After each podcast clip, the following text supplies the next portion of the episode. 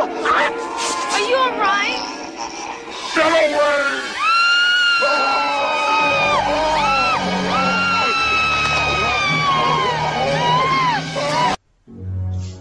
Durante cinco semanas vamos a contar cuentos, pero cuentos de terror.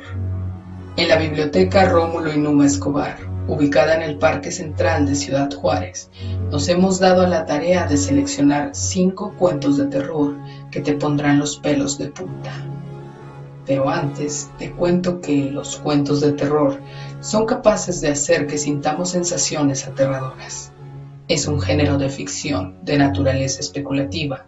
El cuento de terror es en sí mismo un género singular, pues crea una atmósfera extraña y sobrecogedora. El historiador literario Cudon define el cuento de terror como una pieza de ficción en prosa de longitud variable que sorprende o asusta al lector.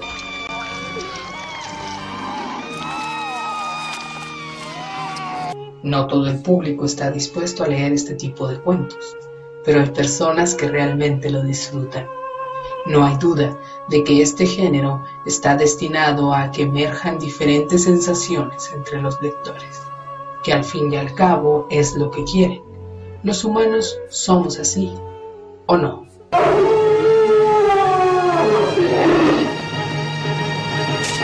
Las sensaciones de terror provienen de los grandes miedos de los seres humanos y de la sociedad. En nuestro imaginario hay una serie de temores que algunos escritores saben aflorar con excelente maestría. Hoy exploraremos el género llamado creepypastas. Estas creepypastas, por ahí de finales de la década de los noventas, se convirtieron en un fenómeno muy popular por Internet.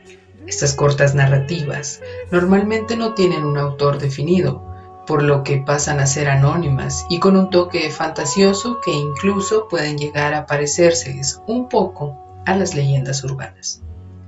El cuento elegido para nuestro programa Niños a Dormir de esta semana es El gato, autor anónimo. Era una noche fría, cuando cerca de la ventana de Luis maullaba un gato. El chico se levantó rápido y en silencio no quería que sus padres lo escucharan porque planeaba meter al pobre animal en su habitación. Y así lo hizo. Después se las arregló para mantenerlo en secreto por varios días. Pronto ganó confianza y se movía tranquilamente por la casa cuando no había nadie.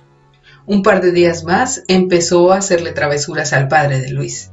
Se escondía por los rincones, rasguñaba las paredes cuando estaba solo y un día simplemente arañó toda la ropa.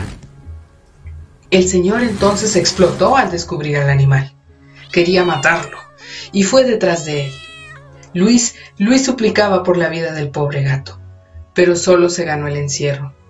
Cuando el señor estaba a punto de golpearle con un palo, los ojos del felino brillaron. Tomó forma humana e hizo una pregunta. ¿Matarme una vez no te basta?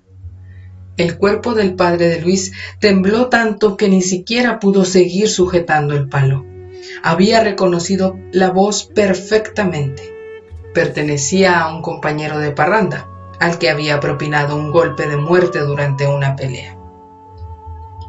Apenas la figura salió de la sombra, pudo comprobarlo. Era él mismo, pero en forma de espectro por quien sabe qué tratos truculentos habría logrado volver a este mundo para obtener su venganza. Pero él, él no quería dañarlo, no físicamente, solo quería hacerle saber que estaba cerca, que miraba cada uno de sus movimientos, que habitaba su casa y que se había convertido en el mejor amigo de su hijo. La tortura duraría día tras día robaría su sueño por las noches, hasta que simplemente no pudiera más.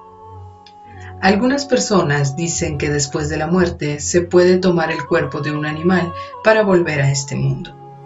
Por eso me inquieta que a veces mi gato me mire de manera extraña y tenga comportamiento que parece tan humano. Tal vez no sea ya mi gato y se trate de algo más.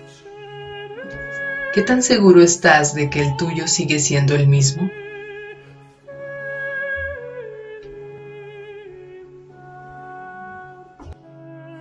sin importar lo mucho que estos relatos de terror cortos nos hagan sufrir. Sabemos que las sensaciones que nos deja una buena historia de terror son tan satisfactorias como perturbadoras. Por lo tanto, es menester encontrar unas que nos den estos requerimientos en pocas líneas de texto. Nos escuchamos la próxima semana con otro relato terrorífico y algo gótico que te hará sentir el terror en su máxima expresión. No olvides comentar, compartir y regalar un like en la página de la Biblioteca Pública Numa Escobar. Hasta la próxima.